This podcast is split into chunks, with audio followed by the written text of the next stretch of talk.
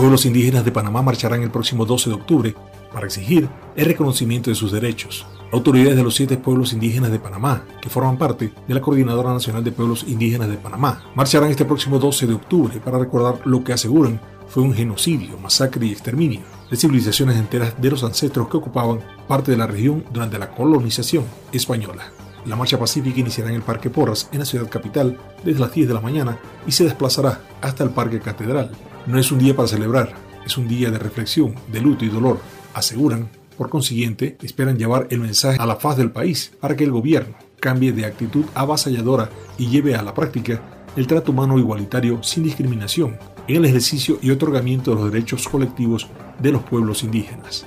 En otra información con la finalidad de conocer los programas que desarrolla en Panamá sobre políticas ambientales, la embajadora de Francia en Panamá, Aude de Amorin, realizó una visita al ministro de Ambiente, de Concepción.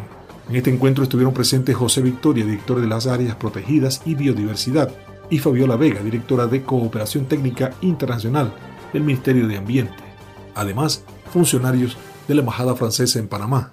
De acuerdo con el reporte, el ministro Concepción resaltó las tareas que ha cumplido la institución en relación con la protección de la biodiversidad sobre economía azul y el amplio programa que se lleva adelante en materia de cambio climático. Ahora, las noticias de Colombia y el mundo llegan a www.cdncol.com.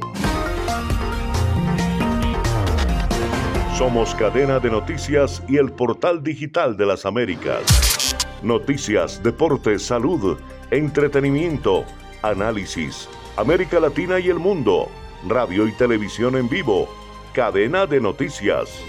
Cadena de